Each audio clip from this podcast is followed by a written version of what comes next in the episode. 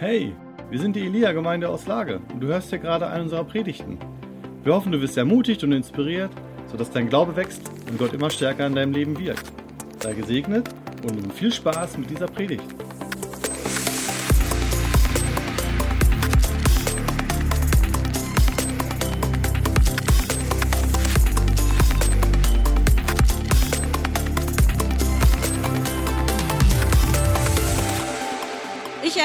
Erinnere mich auch sehr gerne an meine Schulzeit. Und ich gehöre auch zu der Kategorie Vivi. Ich bin sehr, sehr gerne zur Schule gegangen. Es gab ein paar Jahrgänge, die waren ein bisschen schwieriger, so die Pubertät oder wo wir umgezogen sind, ich in eine neue Stadt kam, neue Schule. Aber ich bin so von Herzen gerne zur Schule gegangen und ich war so einer von diesen Schülern, wenn du auch so bist, auch ihr Kinder könnt ihr euch ja melden, ich wollte einfach immer alles richtig machen. Und ich liebte die Schulhefte, wenn die ganz neu waren. Rechts auf der Seite. Ich mochte nie die linke Seite. Wer von euch weiß, was ich meine?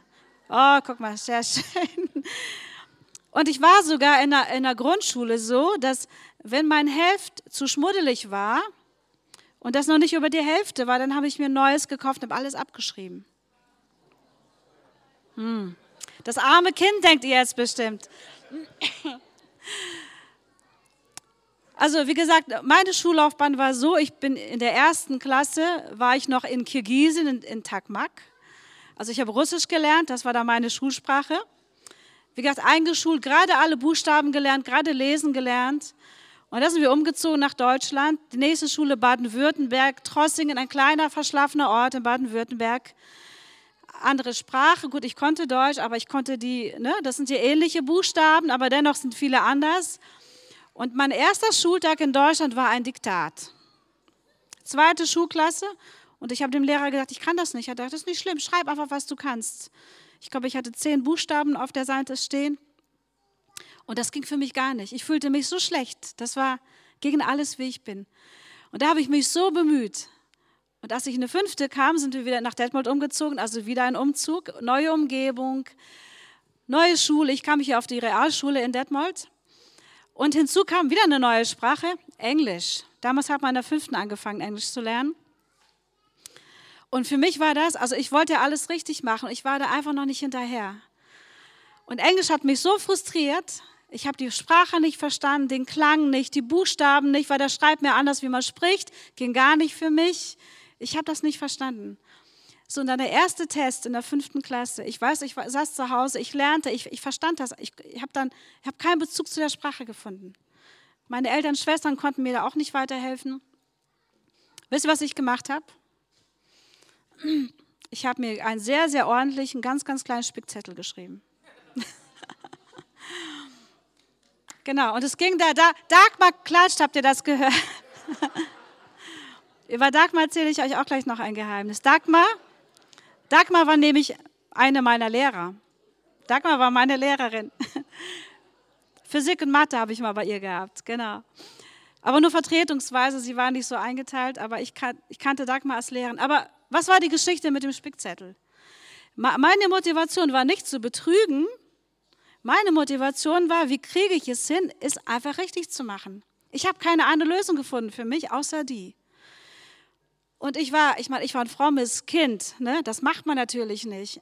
Schlechtes Gewissen hier, auf der anderen Seite, ich will das richtig machen. Ich saß im Unterricht, schrieb diese Worte ab und es kam so, wie es kommen musste. Ja, mein Kopf war rot wie eine Tomate.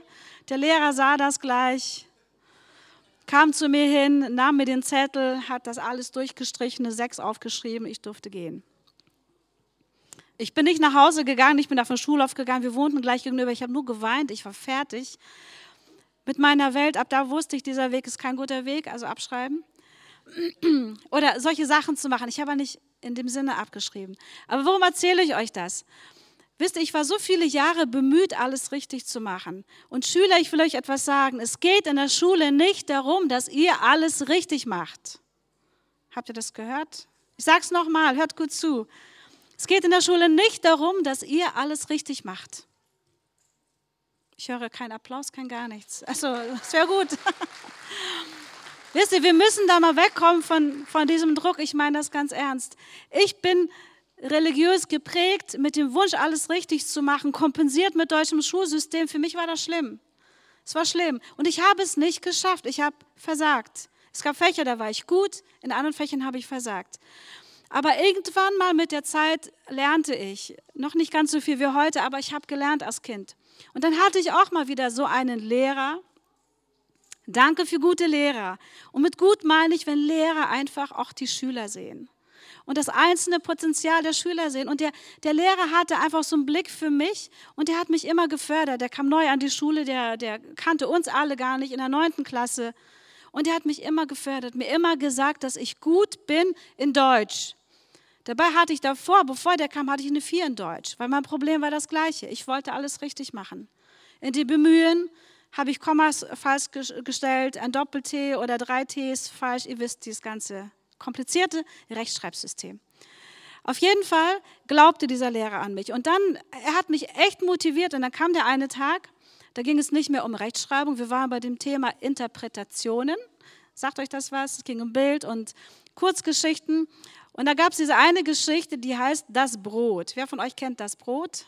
Also nicht das Brot, sondern die Kurzgeschichte Das Brot? Einige eine krasse Kurzgeschichte schreibt von der Nachkriegszeit und mich hat diese Geschichte so gepackt. Und dann schreiben wir eine Arbeit, eine Interpretation über diese Geschichte und ich erinnere mich so zum ersten Mal in meinem Leben, dachte ich, boah, ich, ich kann das, ich will das, ich verstehe das. Also nicht verstehen vom Kopf, verstehen vom Herzen. Ich fing an zu schreiben und zu schreiben und ich, ich fühlte mich, also ich war in der neunten Klasse, ich fühlte mich richtig lebendig. Ich fühlte mich, boah, das, ich kann das. Und ich schreibe einfach das, was ich kann, was ich bin. Als die äh, Klassenarbeit zurückgebracht wurde, machte der einen großen Vorspann und, und sagte, diese Klassenarbeit ist mega außergewöhnlich ausgefallen mit Leuten, die sind nicht gut, die sind gut. Und, äh, und ich saß da so, ich rechnete mit einer drei bis vier, wie immer ungefähr. Und er sagte, ich fange mit einer außerordentlichen Leistung an. Es gibt eine Person, sagte, der, der, der, der hat er eine 1 plus gegeben. Weil er noch nie so eine Tiefe in der Interpretation gelesen hat, weil er selbst diese Kurzgeschichte kennt. Und ich denke, boah, wer, wer ist das wohl in der Klasse? Es gab da ein paar Überflieger. Und dann nennt er meinen Namen. Und für mich war das, und ich erzähle euch das nicht, um zu sagen, Elena hat das super gemacht. Wisst ihr, für mich ist das so eine Lektion gewesen, worum es in der Schule geht. Versteht ihr? Es wird immer Fächer geben, das sind nicht deine Fächer. Und das ist nicht schlimm. Unser Schulsystem greift vieles ab, ist so wie, wie so ein großer, sag ich mal, breit gefächerter Besen, der über mal drüber geht, weil es auch wichtig ist, vieles zu lernen. Sei es Mathe, sei es Naturwissenschaften, sei es Deutsch, das ist alles wichtig in guten Sprachen. Aber wir können nicht in allem gut sein. Es ist nicht alles unseres, versteht ihr?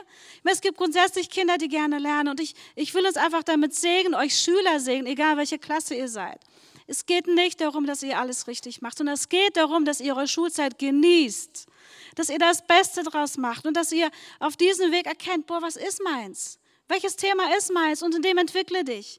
Und ihr Lehrer, dass man das fördert, wenn man merkt, boah, hier blüht ein Kind auf, dann fördere das in dem Kind. Weil dieser Lehrer hat damals zu mir gesagt, du solltest unbedingt mal irgendwann später Bücher schreiben. Ich meine, jetzt sind wir mit Heilig dabei, ein Buch zu schreiben. Und also, wie gesagt, er hat einfach mein Potenzial gesehen und eine Begabung und er merkte, Lena blüht auf. Wisst ihr, das Coole ist, dass Gott genauso mit uns umgeht. Gott sieht uns so, wie wir sind und Gott will nicht uns unter einen Druck setzen. Gott will nicht, dass ich so bin wie irgendjemand, äh, ja, jemand anders oder dass ich was mache, was mir gar nicht liegt, was ich gar nicht kann. Gott wird mich immer ermutigen, über mich hinauszuwachsen, aber Gott wird immer das fördern, wer du bist. Und das wollte ich euch Schülern als Ermutigung erzählen, okay? Also, geht gerne zur Schule, genießt die Schulzeit, findet Freunde, genießt dieses Leben, genießt diese Zeit, denn sie ist einmalig, immer vergeht sie. Und heute ist es wirklich so, ist es so, dass ich immer noch von der Schule träume, aber nicht als einen Albtraum, sondern einfach, weil ich gerne da war. Es ist nur immer so, dass ich denke, boah, ich war lange nicht mehr da. Ich hoffe, ich, ich kann überhaupt noch reingehen. Ich hoffe, die, ich habe nicht so viele Fehlzeiten, so denke ich dann im Traum. Ich fühle mich immer noch wie eine Schülerin von dem Lehrer aller Lehrer und er macht das super mit uns allen. Ja, und Dagmar, ich will dich aber, ich will dich ehren, du warst, du warst mir eine Ermutigung. Also Dagmar war meine Lehrerin, Dagmar war meine Nachbarin unsere Nachbarin. Und heute ist Dagmar meine Schwester. Ich liebe sie, ich ehre sie. Dagmar, du bist eine großartige Frau. So krass, wie Gott die Wege zusammenbindet. Und da sitzt man Seite an Seite in einer großen geistlichen Familie und dient zusammen Jesus. Das ist einfach über, über die Maßen, Dagmar. So gut. Und ich freue mich auch, dass wir echt viele Lehrer hier haben.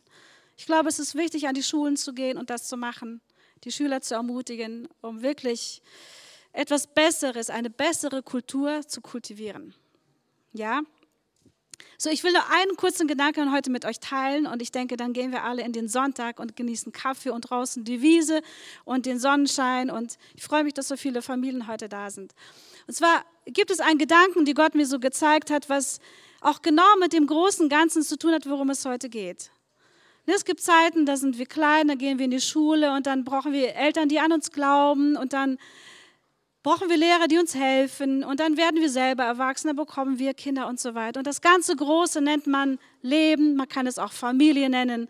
Es ist, es ist einfach unser Leben bedingt durch Werden und Wachsen durch Entwicklung. Entwicklung. Und mir liegt etwas auf dem Herzen, wo ich wirklich glaube, wo Gott neu einen Fokus drauf legen will in dieser Zeit und das ist, ist das, dass, dass wir wirklich lernen, aus Gottes Perspektive wieder neu das große Ganze zu sehen. Ich gebe euch ein Beispiel. Heinrich hat letzten Sonntag so wunderbar über Abraham geredet, äh, gepredigt, die Hoffnung, die Abraham hatte als Verheißung auf das, was vor ihm liegt. Und, und wisst ihr, als Gott Abraham ruft, da sagt Gott einen Satz zu Abraham. Ne? In 1. Mose 12, glaube ich, zweiter, dritter Vers. Da sagt er, Abraham, in dir sollen gesegnet werden alle Geschlechter der Erde. Also, er gibt ihm eine Verheißung und er sagt, wenn du mir vertraust, dann kann alles, was nach dir kommt, gesegnet werden aufgrund von dem, was du jetzt gerade in dem Moment entscheidest. Und ich habe den Eindruck, dass wir das einfach oft vergessen. Ist dir bewusst, dass die Entscheidung, die du triffst, Generationen nach dir beeinflussen? Ist uns das bewusst? Ich bin mir ganz, ganz sicher, ich würde hier heute nicht stehen, hätte es nicht Generationen vor mir gegeben, die geglaubt haben, die gehofft haben, die gebetet haben, die gekämpft haben. Wer von euch weiß das auch? Und ich dachte, wir machen einfach immer wieder so kurze Aspekte. Wenn du wirklich sagst, ich bin dankbar für die Generation vor mir, vielleicht weißt du sogar um einen Menschen, um einen Opa, Oma, Vater, Mutter, Großeltern oder noch weiter zurück, wo du genau weißt, das sind Helden Gottes gewesen, die haben meinen Weg heute bereitet, dann steh einfach mal auf. Wenn dir etwas bewusst ist oder eine Sache, jemand. Okay, und wenn ihr jetzt einfach steht, dann, dann denkt an diese Person und dann lass uns einfach zusammen diesen Menschen einen Applaus geben.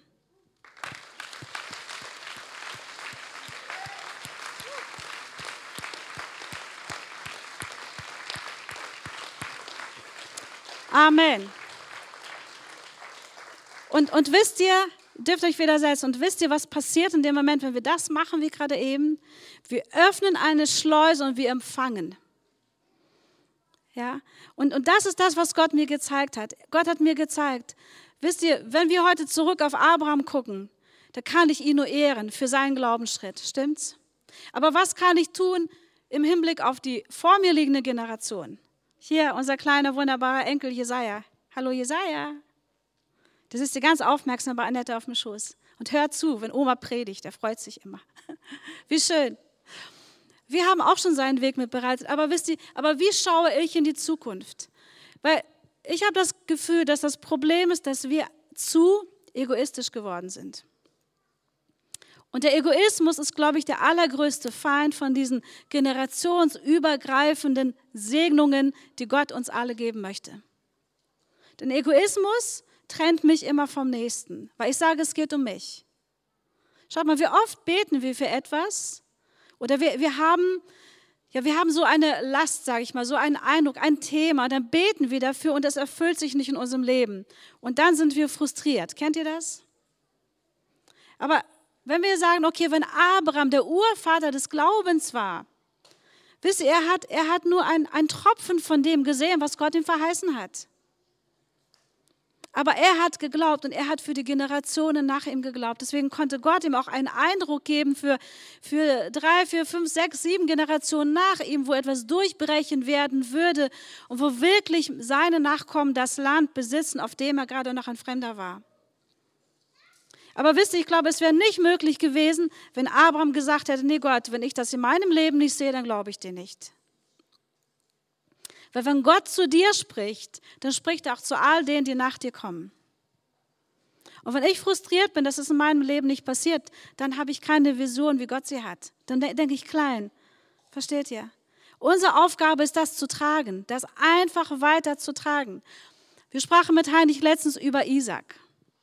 Isaac, den Sohn von Abraham. Also Isaac ist ja unser Schwiegersohn, aber ich meine, das ist der Sohn von Abraham. über den sprechen wir auch zwischendurch. Also wir sagen, oder Gott sagte oft, ich bin der Gott Abrahams, Isaaks und Jakobs. Auch das wieder interessant. Warum nicht nur einfach der Gott Abrahams? Warum Abrahams, Isaaks und Jakobs?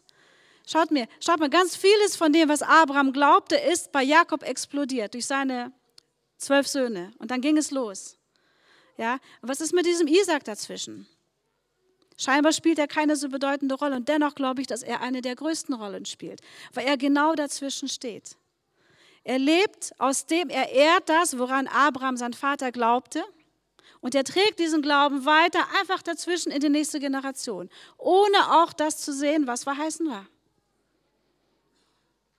Versteht? Und so kann es dann heißen, der Gott Abrahams, Isaaks und Jakobs von heute, es ist eine Riesennation und wir alle sind gesegnet durch den einen Abraham. Und das ist das, was ich uns einfach neu wünsche, womit ich uns neu segnen will. Wisst ihr, dass wir anfangen, in Generationen zu, zu, zu denken, dass wir übergreifend denken, übergreifend glauben, dass wir als Eltern immer an unsere Kinder glauben und dass wir als Eltern auch immer unsere Vorfahren ehren. Wisst ihr, ich glaube, dass das ein wesentlicher Aspekt ist. Ihr kennt ja das vierte, vierte, fünfte, fünfte Wort. Wir kennen das auch unter den zehn Geboten.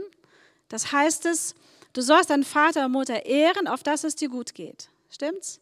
Und auch das können wir einfach umdrehen und sagen, worum geht es da eigentlich? Eigentlich bedeutet das, wenn du all das Erbe, all die Durchbrüche, all das empfangen wirst von deinen Vorfahren, dann liegt es an dir, das zu ehren. Weil durch Ehre empfängst du das.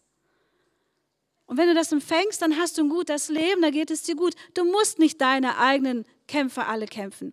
Es gibt Kämpfe, die sind deine, die kann kein anderer kämpfen. Aber vieles ist schon durchgekämpft, schon durchgerungen, es ist schon da. Es liegt an dir, das einfach zu empfangen und damit weiterzugehen und an die nächste Generation zu glauben, die nach dir kommt.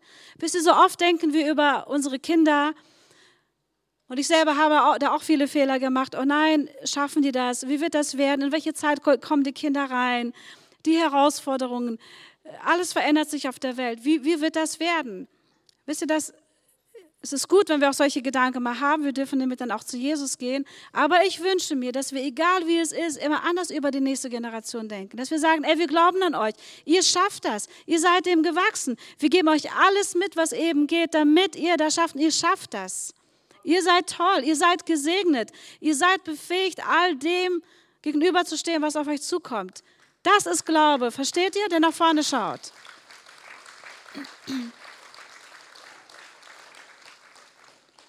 Und jetzt gebe ich euch einfach die Hausaufgabe, ihr lieben Eltern, wenn ihr heute zu Hause sitzt. Ich bin mir sicher, viele von euch leben das auch schon aktiv. Aber macht es heute nochmal bewusst aus. Und sagt, die werden tolle Erwachsene, sie werden allem gewachsen sein. Die Gesellschaft, in der wir heute leben, die ist so viel damit beschäftigt, der nächsten Generation ein materielles Erbe zu hinterlassen. Und das materielle Erbe ist nicht schlecht. Ich will das nicht schlecht reden. Aber dennoch braucht es ein geistliches Erbe, um imstande zu sein, das materielle Erbe gut zu verwalten und es zu vermehren es nicht unterzuwirtschaften. Stimmt's? Also was hilft uns ein materielles Erbe, wenn wir nicht im gleichen Atemzug ein großes geistliches Erbe weitergeben, dass die Kinder überhaupt imstande sind, das zu verwalten und es vermehren und dass es nicht weniger wird. Und aber aus jedem geistlichen Erbe kann sich immer ein materielles neu entwickeln. Versteht ihr?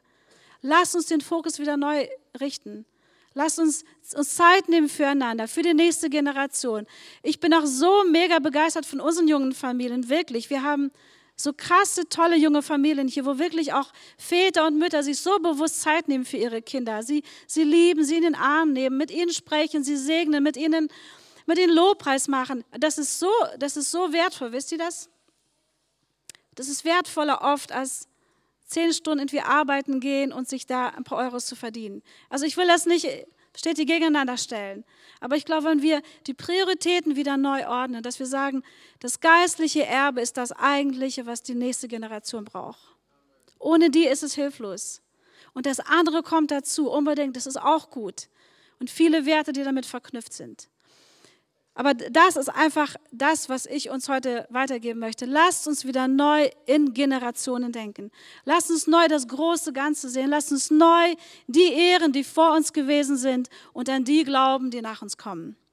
Und, und wenn du vielleicht jemand bist, der gefühlt nur dazwischen steht, das weiterträgt, aber dann fühl dich geehrt, dann wisse dich geehrt, dass du das weiterträgst. Das ist eine unglaubliche Aufgabe. Wenn du das nicht weiterträgst, dann fällt das auf den Boden dann wissen die da danach das nicht mehr. Trag das einfach weiter. Ehre das. Ehre das. Und, und ich, ich wünsche mir, dass all die Schätze, die, die schon auf dieser Erde gelandet sind, durch viele Vorfahren von uns, dass, dass sie neu entdeckt werden und dass wir das neu einfach alles ehren, sammeln und den Nächsten weitergeben, dass, dass es größer wird und dass wir all dem gewachsen sind, was vor uns liegt. Ich glaube, es ist mega groß, es ist überwältigend. Aber, aber Gott lädt uns ein, das mit ihm zu machen. Und er selber ist uns da das größte Vorbild. Und ich glaube, auch wenn wir als Eltern begeistert von dem sind, was wir leben, da können wir dieses Erbe auch in dem Sinne weitergeben. Das ist der letzte Schlüssel. Wisst ihr, unsere Kinder lernen weniger durch das, was wir sagen, sondern vielmehr durch das, was wir tun und wie wir leben durch unser Herz. Und äh, sag mal so, von dem, was ich gesprochen habe, ich habe so viel mit unseren Kindern geredet, Tim kann das bestätigen, Tim habe ich viel geredet. Aber Tim liebte das Reden, das war dann noch ganz okay. Schwierig war es bei Laura, die fragte immer, wann ich fertig bin und ob sie noch lange zuhören müsste, ob sie rausgehen dürfte. Aber, aber wisst ihr, ich meine, da waren bestimmt sehr viele gute Worte dabei, unbedingt, weil ich mein Herz kenne, aber ich weiß, dass die Kinder eigentlich viel mehr auf das achten, was ich tue, wie ich mich entscheide in gewissen Momenten und vor allen Dingen, wovon wir begeistert sind. Wisst ihr, warum oft Kinder kirre werden oder irre werden an den Eltern, wenn die Eltern versuchen, sie auf einen guten Weg zu bringen? Und ich will das nicht hart sagen, aber prüft euer Leben. Kann es nicht sein, dass man selber ohne Begeisterung lebt? Dass man selber ohne Begeisterung Jesus dient, sondern ihm nur dient. Und das wollen Kinder nicht. Das ist hart, das ist anstrengend, das ist nicht leidenschaftlich. Es gab mal eine Studie bei den Schalke-Fans. Und es war erstaunlich, dass oft schon drei, vier Generationen, ich weiß gar nicht, wie lange es den Club gibt, dass immer die, die Kinder wieder Fans werden von, von dem gleichen Club. Die Studie hat ergeben, dass es wohl kaum einen Club gibt, der seine oder, oder wo die Fans so begeistert, so überzeugt sind, dass das gut ist. Und wenn der Vater oder die Mutter jeden Samstag ins Stadion gehen, weil das das Allerwichtigste ist, dann muss keiner hingehen, da wollen alle hingehen. Wenn, wenn zu Hause die Flaggen hängen und, und die Schals und die Tassen alle in dem gleichen Team, dann ist es da gar keine Frage, wo das Kind hingeht, versteht ihr? Das Kind sieht ja, Ne? Das ist so, wie Gott zu uns sagt, folgt meinem Beispiel als geliebte Kinder. Das ist ein Prinzip, versteht ihr? Die folgen dieser Spur. Heinrich war Bayern München-Fan, Tim ist auch ein Bayern München-Fan geworden. Ist so. ja, man kann sich auf die Seite der Gewinner stellen, mal gucken, wie es dieses Jahr weitergeht. ich bin immer nur für Deutschland gewesen, das war mein Club. Aber versteht ihr, was ich meine? Aber wenn wir nicht leidenschaftlich leben, ist aber versuchen, den Kindern zu transportieren, dann klappt das nicht. Das ist nicht wahrhaftig. Aber wenn wir wahrhaftig leben, ich verspreche euch das, Kinder sehen und beobachten uns und sie werden diesen Spuren folgen. Sie werden das annehmen, weil, weil so hat Gott uns geschaffen. Und wenn wir so in Einheit, in Liebe alles dann einsammeln und zusammenbinden, wisst ihr, dann, dann können wir eine mega starke Generation auf dieser Erde sein, die wirklich all dem gewachsen ist, was gerade da vor der Tür sich anbraut was auch immer es noch alles mit sich bringen wird. Und mögen einfach diese Worte uns ermutigt haben, gestärkt haben, dass wir wirklich in diesem Bewusstsein mehr den Fokus haben, auf Dankbarkeit zurück, auf Glauben und Mut nach vorne, das weitertragen, nicht aufhören, Hoffnung zu haben, nicht aufhören, das zu sehen, sich, sich an das zu erinnern, was Gott gesagt und getan hat. Habt ihr dazu ein Amen? Amen. Dankeschön.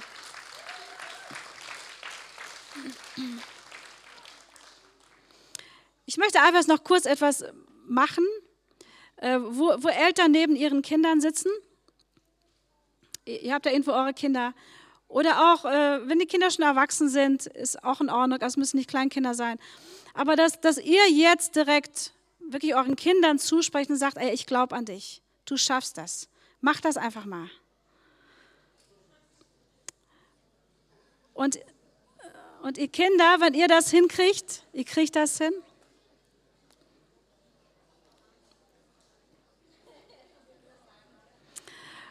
Ja, und dass ihr Kinder im Rückkehrschluss auch etwas macht. Und dass ihr Kinder euren Eltern einfach mal Danke sagt. Dass ihr den Eltern Danke sagt und dass ihr die Eltern einfach ehrt und sagt, ich liebe dich. Danke, dass du mein Papa und meine Mama bist. Du hast das gut gemacht. Kinder müssen das noch üben, sie üben das. Aber wisst ihr, je öfter wir als, als Eltern das machen, umso leichter fällt es ihnen als Kinder, das zu machen. Weil Kinder auch davon uns lernen. In diesem Sinne will ich euch einfach noch alle sehen. Mögt ihr noch mal alle aufstehen dazu?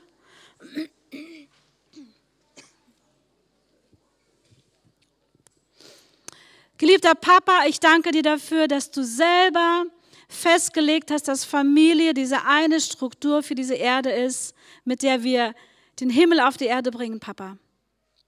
Und Papa, ich segne uns einfach neu als, als eine große Generation mit alt und jung zusammen, Papa, dass wir, dass wir erkennen, dass wir eine Einheit sind. Und dass wir anfangen, Papa, die, die Begrenzungen des Egoismus wirklich hinter uns zu lassen. Dass wir lernen, das große Ganze zu sehen, Papa, dass wir hinter den Horizont sehen.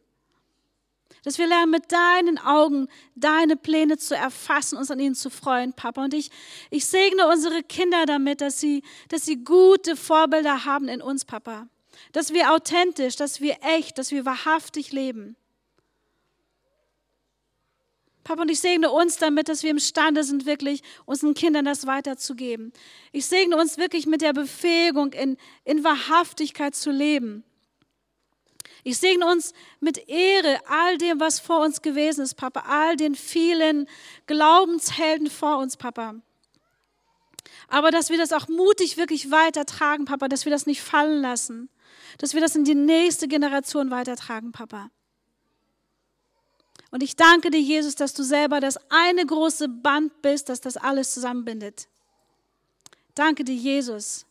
Und danke dir, Papa, dass wir im Großen und Ganzen deine Familie sind, Papa. Du bist unser Papa, wir sind deine Kinder. Wir sind deine Erben. Danke dafür. Danke dir, Papa.